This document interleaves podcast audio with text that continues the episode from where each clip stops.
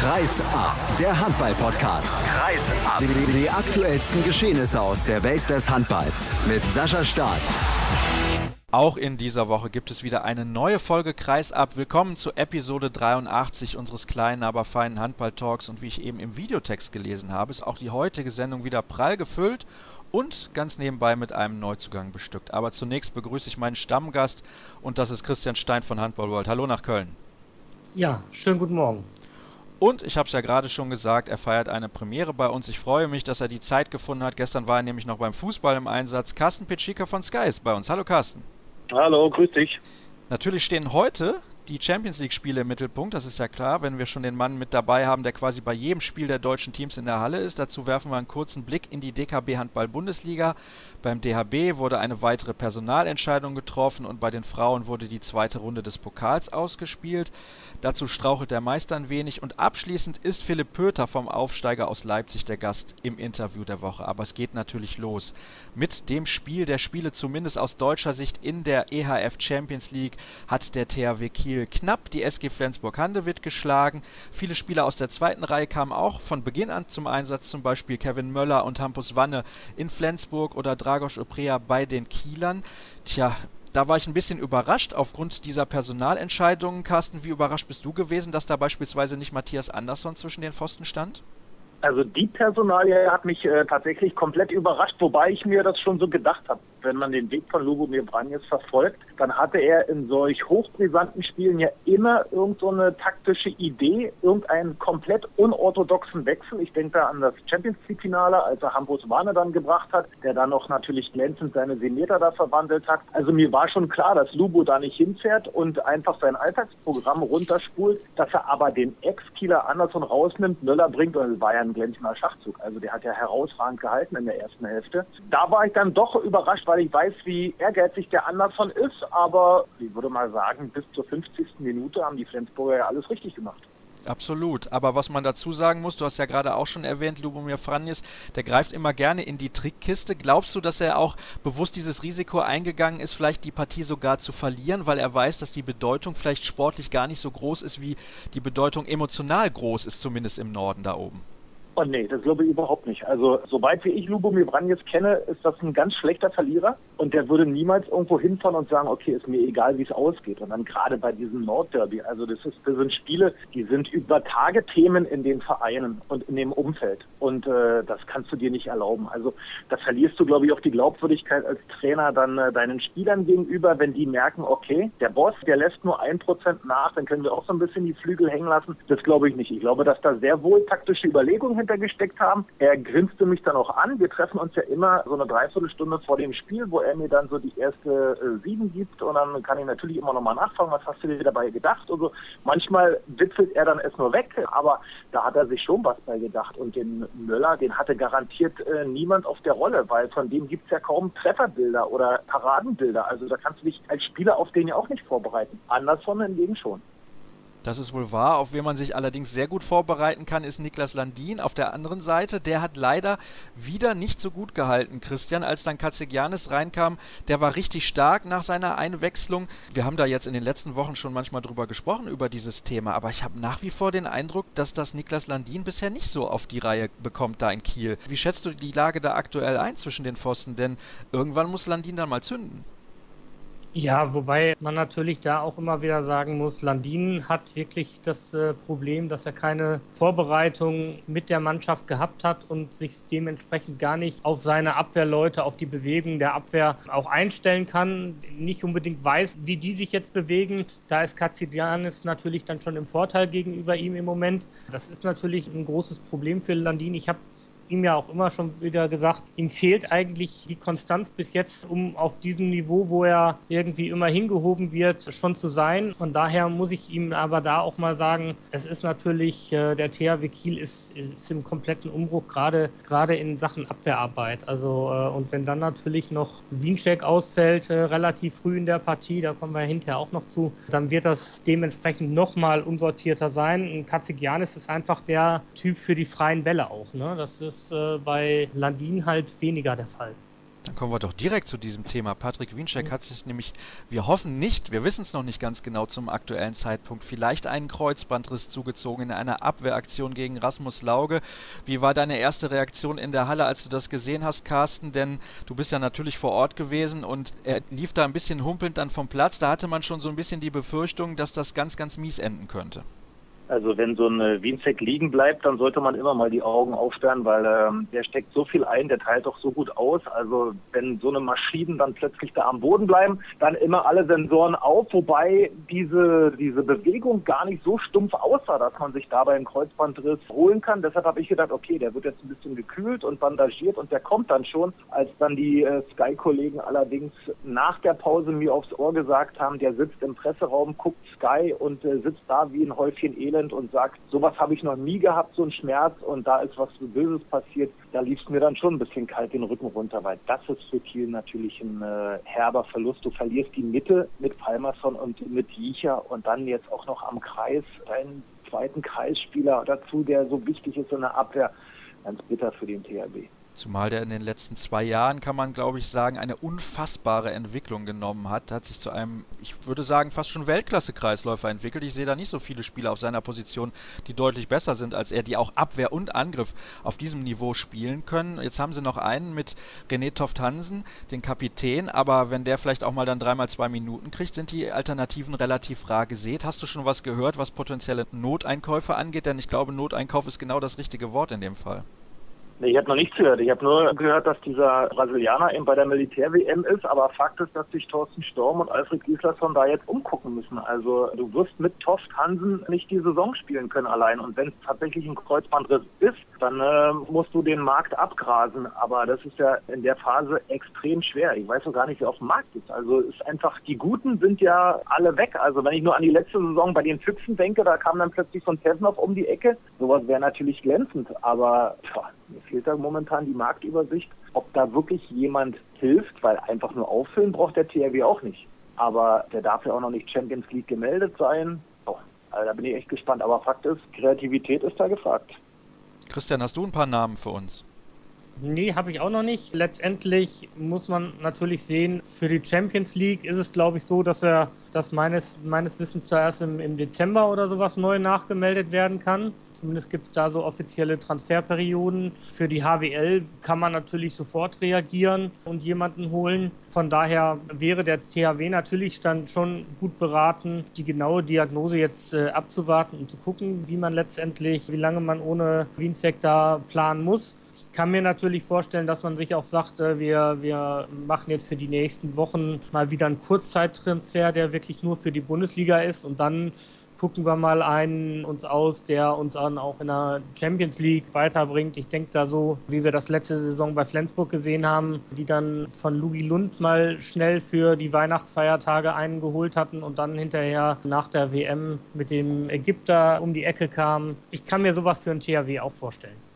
Wir hoffen natürlich vor allem für Patrick Wienzek selbst, dass es vielleicht nur ein Anriss ist und kein richtiger Kreuzbandriss und auch für die deutsche Nationalmannschaft, denn Carsten, das wäre für die Europameisterschaft ein Riesenverlust. Paul Drucks wird wahrscheinlich schon nicht mit dabei sein und dann noch Wienzek. Da müssen wir unsere Hoffnungen oder Erwartungen ein bisschen runterschrauben dann. Ja, warten wir mal ab. Also bis dahin ist ja noch ein bisschen Zeit. Jetzt warten wir erstmal auf die Diagnose von Wienzek. Aber wenn es denn tatsächlich so eintritt, dann äh, ja, alle Ohren auf, alle Augen auf, weil äh, Pekela hat ja auch noch nicht so Wettkampfrhythmus. Dann wird es am Kreis dünn bei der deutschen Nationalmannschaft. Also aber da jetzt Diagnosen, das ist ja noch so lang hin. Bis dahin äh, gibt es noch so viele Spiele in allen Ligen, da können sich noch so viel verletzen, um da jetzt eine Prognose für die EM abzugeben, ist zu früh. Es gibt übrigens ja auch bei den Flensburgern ein kleines Problem am Kreis, wobei die ja vielleicht noch, man weiß es nicht, Jakob Heinl in der Hinterhand haben, aber der hat auch sehr, sehr lange schon nicht gespielt. Die brauchen eventuell auch einen neuen Kreisläufer, denn Zachariasen hat sich ja ebenfalls das Kreuzband gerissen und da gibt es die ersten Gerüchte schon, dass vielleicht Michael Knutzen zurückkommt, um da auszuhelfen. Warten wir mal ab. Ich habe es eben übrigens schon gesagt, die Bedeutung der Spiele in dieser aufgeblähten Gruppenphase ist natürlich nicht ganz so hoch wie in den letzten Jahren. Wie ist denn deine Meinung zum neuen Modus, Carsten? Für dich als Kommentator natürlich eine tolle Sache. Du bist häufiger in der Halle, kannst viel mehr tollen Handball sehen, ist super. Aber rein sportlich gesehen muss man natürlich schon sagen, klar, die Spiele sind enger, weil die guten Mannschaften in den aufgeteilten Gruppen sind und die etwas schlechteren in den anderen beiden Gruppen.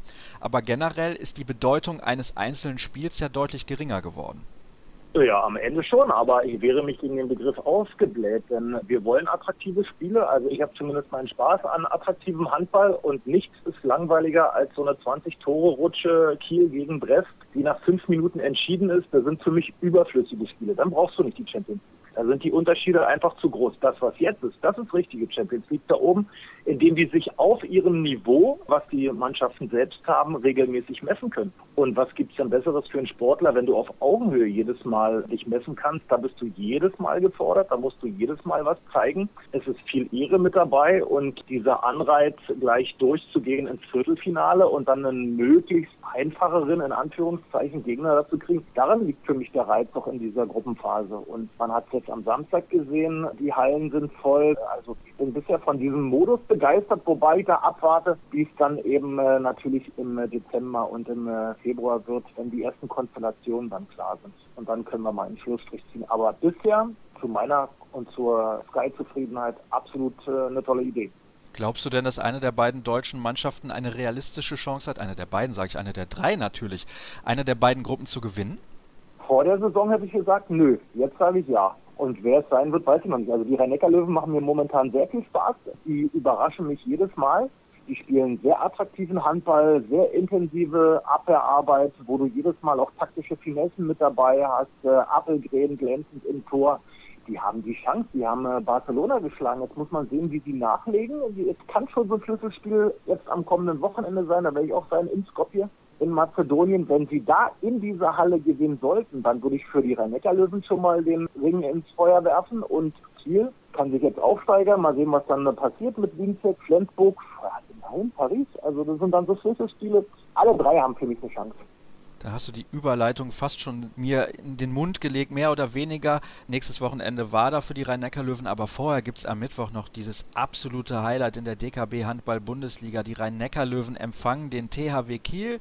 Die Halle ist ausverkauft. Ich weiß jetzt gerade auswendig nicht, wie viele reinpassen. Leider waren es letzte Woche gegen Kielce nicht ganz so viele Zuschauer. Ein bisschen schade, weil das auch ein sehr, sehr tolles Handballspiel gewesen ist gegen starke Polen. Aber wir konzentrieren uns natürlich jetzt auf das Spiel am Mittwoch das ein wenig schon eine Vorentscheidung, eine ganz, ganz kleine natürlich nur, liefern kann, was das Meisterschaftsrennen angeht, sofern die Rhein-Neckar-Löwen aus diesem Spiel als Sieger hervorgehen, Christian. Was erwartest du dir denn von dieser Partie?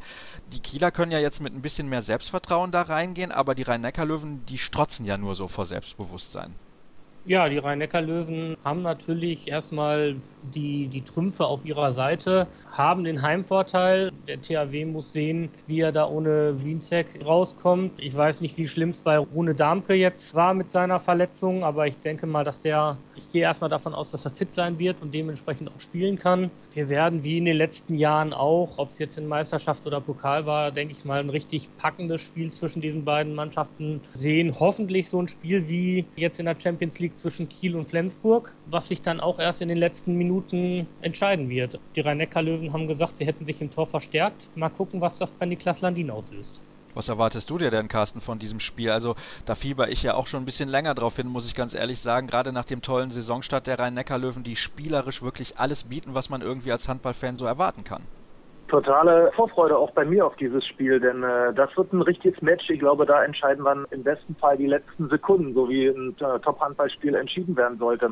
Also auch auf diese Ideen, die beide Trainer haben, bin ich gespannt, was sie sich da einfallen lassen. Äh, Abwehrarbeit von den Rhein-Neckar-Löwen habe ich gerade schon angesprochen. Spektakulär diese 3-3, die ist so aggressiv, die hauen da so rein. Andere Seite, die Kieler können es genauso. Darmke muss man gucken. Ich denke, dass sie ihn geschont haben. Also meine Signale waren vor dem Spiel, ja, wir nehmen erstmal Oprea, aber er könnte dann schon spielen. Da hoffe ich mal, dass es dann tatsächlich nichts Ernsthaftes ist. Zumal er dann bei den sieben Metern natürlich auch bisher sehr gut agiert hat. Und eine Sache nur noch zur Tabelle. Ich glaube noch nicht, dass das die Vorentscheidung dann sein würde, denn wenn man sich die bisherigen Spiele von den Rhein-Neckar-Löwen anguckt, ja, dieser Auswärtssieg in Magdeburg extrem viel wert, aber da kommen noch so viele Stolpersteine, von der Vorentscheidung würde ich da noch nicht sprechen. um die Meisterschaft.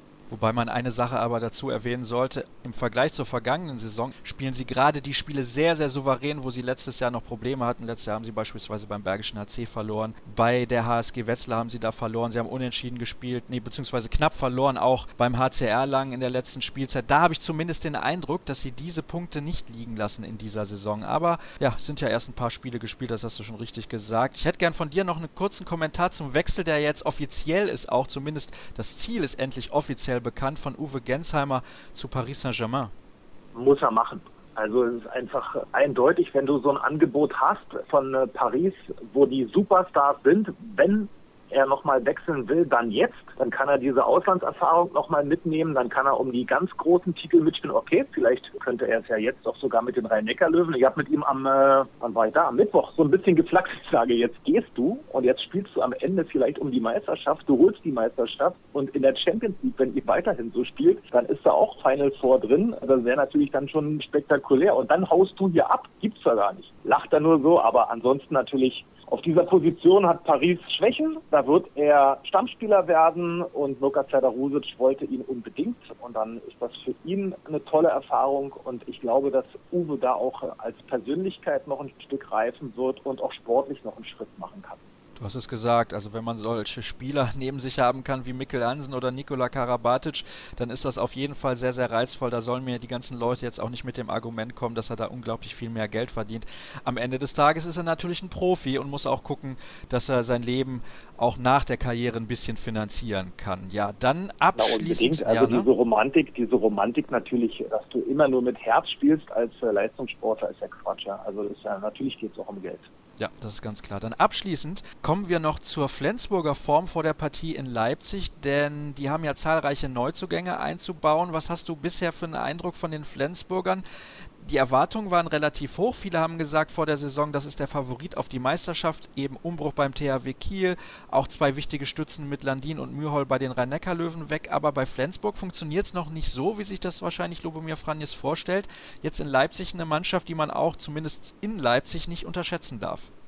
Aber ich glaube, dass da die Flensburger als klarer Sieger hervorgehen. Die sind so variabel momentan in ihrem Spiel und wenn sie wissen, da müssen sie Leistung bringen, dann werden sie an diesem Tag auch liefern. Und äh, wenn ich sehe, einen Lauge, wie der momentan marschierten Mogensen, der jetzt nicht mehr nur den kompletten Fokus auf sich hat, alles was Spielaufbau geht. Glandorf, der für mich bisher eine glänzende Saison spielt, die Außen völlig so wie immer stabil. Im Tor haben wir jetzt plötzlich eine neue Option mit Müller gesehen in Flensburg. Also ich habe totalen Respekt. Ich habe vor Leipzig, ich finde es sehr gut, dass die in der Bundesliga sind. Ich habe auch das Spiel gegen Magdeburg sehr intensiv verfolgt. Aber ich glaube, für die Siege gegen die Top 2, 3 Mannschaften reicht es dann doch noch nicht. Also du glaubst schon, dass Flensburg im Moment das Niveau erreicht hat, was sie selbst von sich erwarten? Nee, ich glaube, dass sie noch Steigerungspotenzial haben. Ich glaube aber, dass es für Leipzig reicht, ohne den Leipzigern jetzt irgendwo eine Kerbe einzuschlagen. Dann bedanke ich mich recht herzlich bei dir, Carsten, dass du dir die Zeit genommen hast, heute zur Verfügung zu stehen. Ich weiß, du bist wahrscheinlich schon wieder auf dem Trip irgendwo hin, um das nächste Spiel zu kommentieren. Deswegen seist du jetzt entlassen an dieser Stelle. Christian, bleib noch ein bisschen bei uns und nach der nächsten, beziehungsweise nach der nächsten, sage ich, nach der ersten kurzen Pause sind wir dann gleich wieder für euch da. Wir machen direkt weiter nach einer ganz, ganz kurzen Pause hier in Episode 83 von Kreisab. Carsten Pitschika von Sky hat uns verlassen, aber natürlich nach wie vor bei mir ist Christian Stein von Handball World. Und Christian, wir schauen auf eine Personalie, denn der DHB hat sich dazu entschlossen, einen Vertrag nicht zu verlängern und das sorgte ein bisschen für Diskussionsstoff. Christian Schwarzer wird zum Ende des Jahres beim Deutschen Handballbund ausscheiden als Trainer der Juniorennationalmannschaft bzw. der Jugendnationalmannschaft. So ist es richtig. Die U19 U19-Nationalmannschaft hat er nämlich zuletzt trainiert. Was hältst du davon, dass man ihn jetzt nicht vor die Tür setzt? Ist ja vielleicht die falsche Formulierung dafür, denn man verlängert im Prinzip den auslaufenden Vertrag ja einfach nicht. Ja gut, das ist ähm, eine Personalentscheidung, wie sie ein Verband auch mal treffen kann. Christian Schwarzer ist zweifelsohne ein sehr verdienter Ex-Nationalspieler, der auch schon als Trainer einige Erfolge feiern konnte. Das letzte Turnier ist nicht ganz so gut gelaufen für ihn. Und ja, der DHB hat gesagt, es ist eine Neuordnung der Position und deswegen hat man sich jetzt dafür Jochen Beppler entschieden, dass der halt da im Bereich des Jugendkoordinators aktiv sein wird. Jochen Beppler ist ein ganz erfahrener Mann. Es gibt auch einige, die gesagt haben, in der Zeit, wo er in Wetzlar nur Co-Trainer war, war er eigentlich letztendlich schon fast der hauptveramtliche Trainer gewesen. Und von daher sehe ich diese Entscheidung gar nicht mal so negativ, wie das andere Leute, wie zum Beispiel Stefan Kretschmer gesehen haben, der das nur mit einem Schade kommentiert hat. Ich denke mal, dass der DHB in der Hinsicht mal auch gut aufgestellt sein wird die nächsten Jahre. Wie beurteilst du denn diesen Kommentar von Stefan Kretschmer? Ich meine, die beiden haben natürlich lange zusammen in der Nationalmannschaft gespielt. Man weiß, die sind auch ganz gut befreundet. Aber man kann eigentlich nicht immer so auf alte Freundschaften setzen, wenn es darum geht, den Nachwuchs auszubilden. Und da möchte ich jetzt gar nicht die Arbeit von Christian Schwarzer mit bewerten, denn das kann ich nicht wirklich. Nein, ich denke, um diese Arbeit zu bewerten, dafür ist man halt beim DHB auch zuständig und das sollten die auch tun. Ich hätte mir von Kretsche gerne ein ausführlicheres Statement gewünscht, warum er es schade findet, was, was für Blackie spricht. Es ist klar, dass die beiden letztendlich viele Jahre in der Nationalmannschaft gespielt haben, gute Freunde aufgrund ihrer Leidenschaft für die NBA geworden sind und von daher ist mit Sicherheit diese Äußerung von Kretsche nicht unbedingt als objektiv zu verstehen, sondern doch sehr subjektiv gefärbt, zumal sie ja auch ohne Argumente letztendlich daherkommt. Jetzt hast du eben gesagt, es gibt eine Neuordnung beim Deutschen Handballbund im Jugendbereich. Erwartest du weitere Änderungen auf den Trainerpositionen da? Ja, also Jochen Beppler ist ja letztendlich, er hat nur die Stelle des Jugendkoordinators von Christian Schwarzer übernommen und wenn man so die DAW-Pressemitteilung liest, dann kommt da am Ende, dass man sich äh, nach einem neuen Trainer umschaut, der dann die äh, Aufgabe als Jugendnationaltrainer übernimmt. Da heißt es dann, man sei gerade in Gesprächen und das würde sich dann in Kürze entscheiden. Dann müssen wir also da noch ein bisschen abwarten und können zum nächsten Thema übergehen. Es geht um den Frauenhandball. Wir blicken ganz kurz zunächst auf die Handball-Bundesliga, denn in der vergangenen Woche gab es einen wichtigen Sieg für die Mannschaft aus Bietigheim, die zu Hause den Thüringer HC schlagen konnte. Und der hat arge Probleme, denn es fehlen sehr, sehr viele Spielerinnen, die verletzt sind aktuell. Glaubst du, die haben wirklich eine realistische Chance, den Titel zu verteidigen? Denn jetzt haben sie drei Minuspunkte auf dem Konto. Wir erinnern uns, vor zwei Jahren war es am Ende der Spielzeit, glaube ich, ein einziger nur nur, aber das ist nicht mehr die Mannschaft von der vergangenen Spielzeit. Sie haben wichtige Spielerinnen verloren. In den letzten Jahren haben sie immer wichtige Spielerinnen verloren, ne?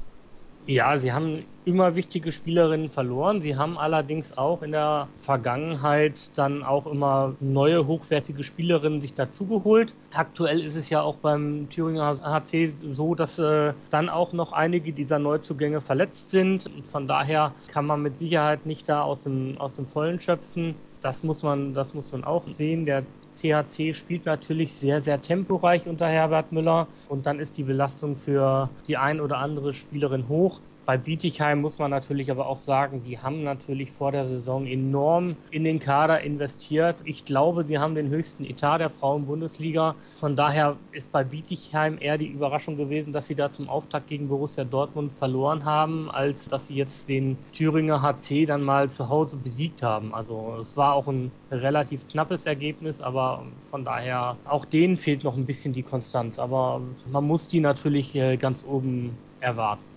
Aktuell führt Bietigheim die Tabelle mit 6 zu 2 Punkten an. Wie der Thüringer AC haben diese beiden Mannschaften schon vier Spiele absolviert, der Rest der Liga erst drei. Aber diese Partie wurde vorgezogen. Ich nehme an, das lag unter anderem an der Champions League-Beteiligung des Thüringer HC. Und dahinter mit dem TuS Metzingen, dem HC Leipzig, Bad Wildung und Oldenburg vier Mannschaften mit je 5 zu 1 Punkten. Wobei bei Bad Wildung davon auszugehen ist, dass die dann noch wegfallen, denn die hatten auch ein relativ leichtes Auftaktprogramm. Wir kommen aber zu den aktuellen Ergebnissen, denn am Wochenende fand die zweite Runde des DHB-Pokals statt. Ich weiß jetzt nicht, ob du nach Dormagen gefahren bist zur Partie von Bayer Leverkusen gegen den TuS Metzing. Da gab es eine klare Niederlage für die Leverkusenerinnen. Das Spiel wurde eben nicht in Leverkusen, sondern in Dormagen ausgetragen. 23 zu 32 haben die verloren, nachdem die erste Halbzeit 15 zu 15 geendet hatte. Also da muss man ganz ehrlich sagen, sagen, die Metzingerinnen sind derzeit richtig gut drauf. Und dann gab es noch ein weiteres interessantes Ergebnis. Vor allem Borussia Dortmund hat Bietigheim 26 zu 21 geschlagen. Damit sind die Bietigheimerinnen also in diesem Wettbewerb ausgeschieden. Tja, das sind Ergebnisse, mit denen man zumindest in Leverkusen so nicht rechnen konnte.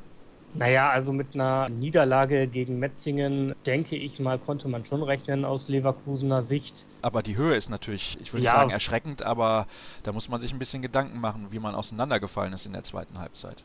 Ja, das ist mit, das ist mit Sicherheit richtig, wobei man natürlich auch sagen muss, dass die Höhe im Pokal letztendlich egal ist. Ob ich mit einem Tor verliere oder mit äh, zehn, das äh, ist ja dann letztendlich auch kein Ding. Und wenn ich dann am Ende vielleicht mal die junge Garde reinschmeiße, damit sie dann auch mal Spielerfahrung erreichen kann, dann geht mal in die Höhe. Oder wenn ich halt alles oder nichts versuche, um nochmal das Spiel zu drehen, dann fällt das äh, Ergebnis vielleicht höher aus, als es dann vielleicht in der Liga der Fall ist, wo es wirklich auch aufgrund der äh, Tordifferenz dann auf jeden einzelnen Treffer ankommen kann. Im Pokal ist es egal, da gibt es nur Siegen oder Fliegen und von daher, ob man mit einem Tor verliert oder mit zehn, das äh, ist völlig nebensächlich.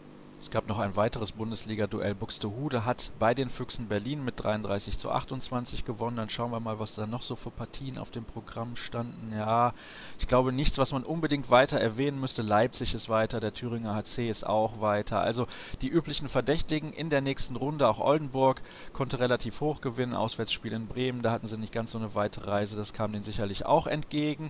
Und ausgelost wird am Mittwoch im Rahmen des Länderspiels, ich glaube in Coburg wird das ausgetragen, gegen genau. die Schweiz in der EM-Qualifikation.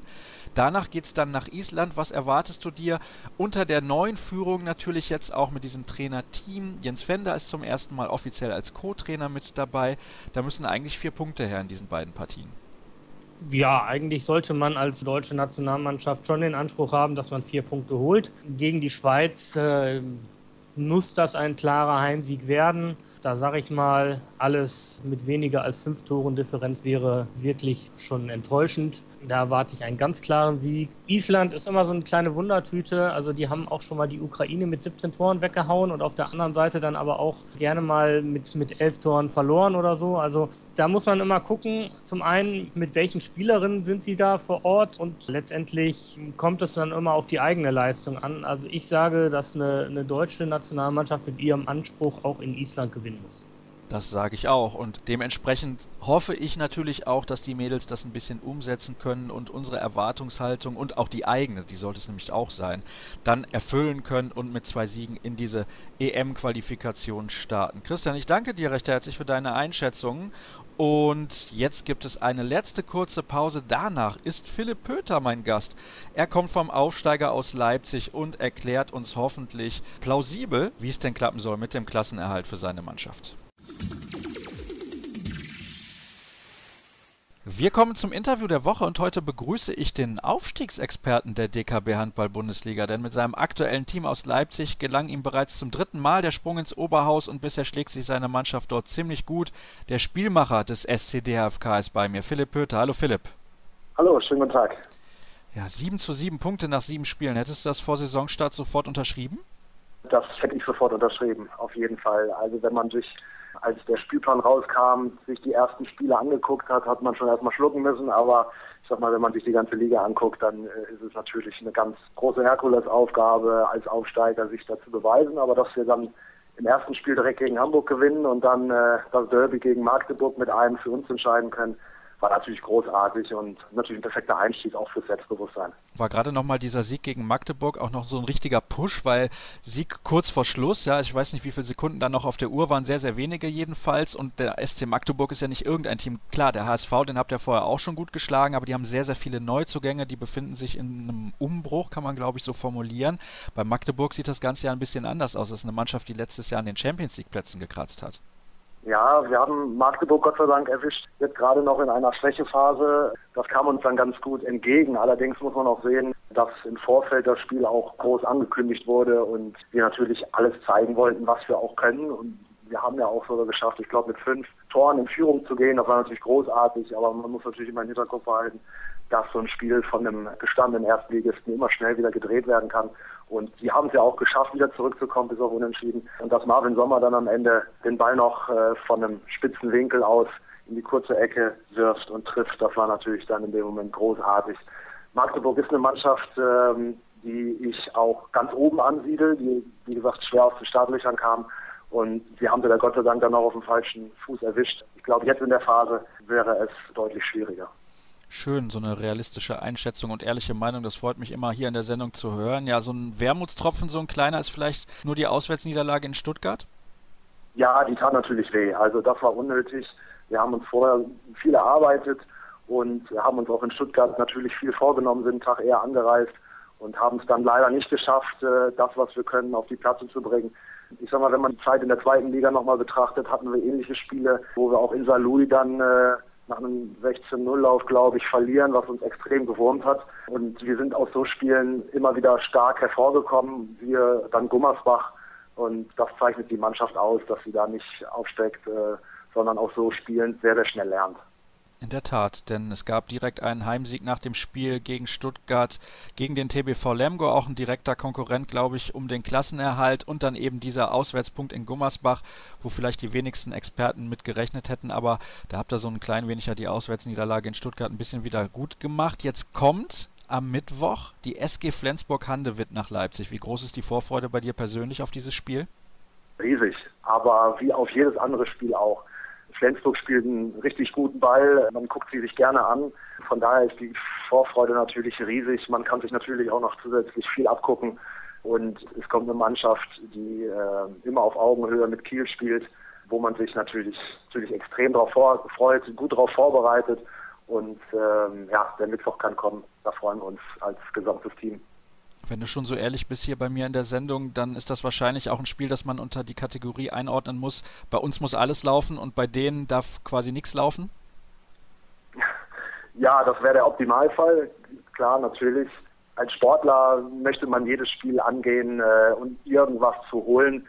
Äh, inwieweit das realistisch ist, muss man dann den Spielverlauf nachgucken. Äh, aber ähm, natürlich als Aufsteiger will man in jedes Spiel gehen und gucken, dass irgendwo was möglich ist. Und das wollen wir natürlich auch gegen Flensburg, auch wenn die Chancen natürlich gegen uns sprechen. Aber die Motivation ist da ganz groß, dass wir zumindest sie ärgern können und ich hoffe auch so lange wie möglich. Wahrscheinlich ist die Halle ja auch wieder relativ voll und die Stimmung ähnlich gut wie bei der Partie gegen Magdeburg. Das war auf jeden Fall am Fernseher auch grandios anzusehen. Wir kommen mal zu ein paar Hörerfragen, denn da habe ich einige geschickt bekommen. Das freut mich natürlich auch an dieser Stelle. Nochmal herzlichen Dank an alle, die sich da beteiligt haben. Der Tusem hat in den letzten Jahren viele junge Spieler entdeckt, die dann nach kurzer Zeit in die Bundesliga gewechselt sind. Wie erklärt er sich das? Ist das Scouting beim Tusem so gut? Eine richtige Scouting-Abteilung gibt es beim Tusem jetzt auch nicht. Aber äh, das sind natürlich auch die Trainer, die im Laufe der Zeit beim TUSAM aktiv waren, haben natürlich da auch ein gutes Auge, haben sich dann auch mal in verschiedene Hallen begeben und mal für sich selber geguckt, was gibt es denn da noch für Möglichkeiten und wo ist hohes Potenzial zu erkennen, den man vielleicht dann auch mal äh, rüberziehen kann in die zweite Liga und derjenige sich dann vielleicht auch hervorragend entwickelt. Und das waren dann doch auch einige, wenn ich jetzt Niklas Pitschkowski nenne, der am Anfang äh, ein paar Startschwierigkeiten hatte, vom Trainer vielleicht auch jetzt nicht ganz so in den Fokus äh, gerückt wurde, aber der sich extrem entwickelt hat, dann den Sprung unter Christian Prokop dann auch noch bei Essen geschafft hat, dann nach Lübeck zu kommen und sich dann jetzt zum Nationalspieler gemacht hat. Also da, daran erkennt man schon, dass, dass da auch ein gutes Auge vorher war für äh, auch gute Talente. Als ein Schwachpunkt vor der Saison wurden die Torhüter genannt. Reicht ein guter Bundesliga-Torwart und ist Felix Strobeck vielleicht noch zu unerfahren, fragt der nächste Hörer wir haben, finde ich, schon ein sehr gutes äh, Torhütergespann. Felix hat angefangen in der Saison, Milosch kam dann relativ schnell rein, hat seine Möglichkeit genutzt, ist natürlich deutlich erfahrener als Felix. Aber Felix ist extrem ehrgeizig, ähm, da kann man ihn ganz klar auch in die, in die Schublade packen. Äh, er arbeitet extrem viel an sich, versucht das Torhüterspiel immer wieder ein bisschen zu verändern, ein bisschen zu perfektionieren. Und ich glaube, Milosch hat da eine ganz, ganz große Konkurrenz hinter sich und weiß das auch und dementsprechend pushen die beiden sich natürlich möglichst äh, auf Höchstleistung und vielleicht kann auch da noch mal ein Wechsel passieren im Laufe der Saison. Auf jeden Fall haben wir zwei sehr, sehr gute Torhüter. Da kann man sich schon mal drauf verlassen. Auch wenn es aktuell sehr gut läuft. Der nächste Hörer fragt, wo müsst ihr euch noch verbessern, wenn es am Ende zum Klassenerhalt reichen soll? Ja, wir dürfen so Punkte wie in Stuttgart nicht liegen lassen. Wir sind zweimal da in Rückstand geraten, unnötig, obwohl wir uns immer wieder rangekämpft haben und da brauchen wir einfach noch ein bisschen mehr Konstanz drin dass wir in diesen Rückstand nicht so schnell reingeraten und wenn wir uns wieder rankämpfen, also auch schaffen, die, dann die Kurve zu kriegen und vielleicht auch nochmal in Führung zu gehen. Also Punkte liegen lassen in der ersten Bundesliga ist ganz, ganz fatal. Und was uns vielleicht auch noch fehlt, ein bisschen mehr Tore vorne werfen, auch unsere Quote vielleicht noch ein bisschen mehr nach oben schrauben. Da haben wir vor allem auch in Gummersbach in der ersten Halbzeit deutlich viel liegen gelassen. Und das wird dann brutal bestraft in der ersten Liga. Gott sei Dank hat es in Gummersbach dann noch gereicht. Aber ähm, ja, das kann dann auch mal nach hinten losgehen, wenn man da die Chancen zu einfach liegen lässt. Also ein wenig effizienter werden. Und was Effizienz angeht, da passt ein bisschen die nächste Frage eines Hörers zu. Was hätte er aus seiner Sicht anders machen müssen, um sich bei einem größeren Team zu etablieren, beziehungsweise hat er aus seiner Sicht sein Talent bisher voll ausgeschöpft? ähm, puh, ob man sein Talent immer komplett ausschöpft, ist immer so die Frage. Also wenn ich jetzt zurückdenke, habe ich immer Trainer gehabt, die immer etwas anderes von einem wollen. Sei es ein bisschen mehr Spielführung, der eine wollte ein bisschen mehr Torgefahr, der eine wollte eine Mischung aus beiden und das Ganze natürlich mit auch Abwehr. Ich habe lange dann im Mittelblock gespielt, dann auch eine Zeit dann mit der Christian auch auf Halb. Und also jeder Trainer will, hat irgendwo eine andere Philosophie und verlangt was anderes von dem Spieler. Das ist dann immer schwierig, da auch seinen eigenen Weg immer ähm, ja so genau zu finden. Also ich bin eigentlich recht froh mit der Leistung, die ich bis jetzt so auf die Platte gebracht habe über die Jahre und bin einfach jetzt heilfroh, dass ich auch mit dem SCDFK Leipzig wieder in der ersten Liga spielen darf. Das war das Ziel, bevor ich hier hingekommen bin. Das hat erstmal geklappt und jetzt möchte ich mich natürlich auch mit 29 in einem guten Handballalter äh, nochmal beweisen, wie gut ich Handball spielen kann. Ich hoffe, dass das dann auch im Laufe der Saison auch funktioniert. Also ich persönlich habe im Moment den Eindruck, dass du ein bisschen durchstartest. Hast du das Gefühl auch? Ich fühle mich gerade sehr gut, ja. Ich fühle mich körperlich ja in einer guten Verfassung und ähm, Christian gibt mir da auch das Selbstvertrauen und äh, auch die Möglichkeiten, mich da auszutoben. Natürlich immer mit einer gewissen Taktik als Vorgabe, das ist, das ist selbstverständlich, das brauchen wir auch. Aber wie gesagt, der Traum ist es, erste Liga zu spielen. Ich durfte es schon ein paar Mal machen in Essen. Zu Essener Zeiten, als wir aufgestiegen sind, hatte ich glaube ich nur vier oder fünf Spiele, musste dann verletzt die Saison leider pausieren und war natürlich äh, umso heißer jetzt nach dem Wechsel nach Leipzig unbedingt wieder erste Liga zu spielen. Da bin ich jetzt angekommen und das ist mir ganz bewusst. Und dementsprechend möchte ich mich natürlich äh, zu 100 Prozent darauf fokussieren und ja, freue mich einfach gerade wieder. Ne? Jetzt gibt es noch ein paar Fragen von den Hörern in Bezug auf den Unterschied der zweiten zur ersten Liga. Ist die eingleisige zweite Bundesliga für den Sprung in die Bälle Etage vorteilhaft? Ja, wenn man sich die Mannschaften gerade anguckt, die da in der zweiten Liga spielen, sind das schon, äh, schon sehr namhaft. Ähm, mit Minden, mit Erlangen, die abgestiegen sind, aber natürlich von der Qualität genauso geblieben sind gibt es noch etliche andere Mannschaften, die da oben mitreden können, auch Coburg. Also von daher, ich finde das Niveau der zweiten Liga aktuell wirklich sehr, sehr gut. Ähm, ich habe die zweigleisige ähm, noch mitmachen dürfen, da war es noch etwas anders. Da habe ich die noch etwas schwächer gesehen, aber jetzt aktuell ist es vielleicht für einen Zweitligisten nicht mehr ganz so schwer. Da muss man immer ein bisschen vorsichtig sein, weil der Schritt ist extrem schwer. Aber die Möglichkeit, in der Klasse zu bleiben, ist doch noch mal mehr gegeben, wenn man letztes Jahr auch äh, die Abstiegskandidaten sieht, da haben sich auch noch mal ein paar dazugesellt, von denen man es eigentlich auch vielleicht nicht gedacht hat. Also ich finde, die Kluft zwischen zweiter und erster Liga ist da noch mal ein bisschen kleiner geworden, was dem Handball sehr, sehr gut tut. Und da ist auch mal in der ersten Liga dann noch mal eine Überraschung da. Aber ein bisschen kleiner könnte die zweite Liga vielleicht doch werden. Vielleicht auch 18 Mannschaften, würdest du das bevorzugen? Ja, auch, auch wenn man äh, jetzt vielleicht nur äh, einmal die Woche spielt, englische Woche hat man dann nochmal weil die Belastung ist schon sehr, sehr hoch, weil man durch das Niveau, finde ich, äh, in jedem Spiel sich schon sehr, sehr aufreiben muss. Handball ist da ja schon ein sehr, sehr kräftezehrender Sport. Und die zwei Mannschaften weniger würden, glaube ich, auch der zweiten Liga ein bisschen, bisschen besser tun. In der ersten Liga hat man auch gesehen, die eine Mannschaft mehr. Das merkt man dann im Endeffekt äh, nach dem letzten Spieltag dann schon. Die nächste Frage muss ich ein bisschen umformulieren, sonst wiederholen wir uns an der Stelle. Wie sieht er die Entwicklung der zweiten Bundesliga in Bezug auf die Professionalität? Ja, auch das ist natürlich durch die eingleisige zweite Liga auch nochmal deutlich besser geworden. Man merkt, dass die Mannschaften versuchen, der Mannschaft es so gut wie möglich zu tun, ähm, sich auf den Sport zu fokussieren. Ne, da gehört dann auch natürlich eine gute Physiotherapie dazu. Da gehören natürlich dann auch ja, Sachen wie Wohnung suchen oder etc.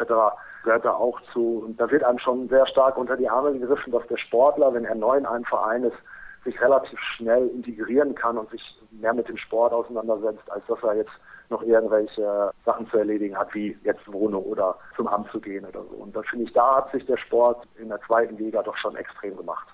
Eine Frage gibt es noch von den Hörern zum Abschluss der Sendung. Da Philipp Pöter mit Tusem Essen den Aufstieg in die und den direkten Wiederabstieg aus der ersten Bundesliga erlebt hat, würde mich interessieren, worin er die Unterschiede zwischen dem Tusem damals und dem SC DHFK heute sieht und weshalb seiner Meinung nach die Leipziger den Klassenerhalt schaffen werden.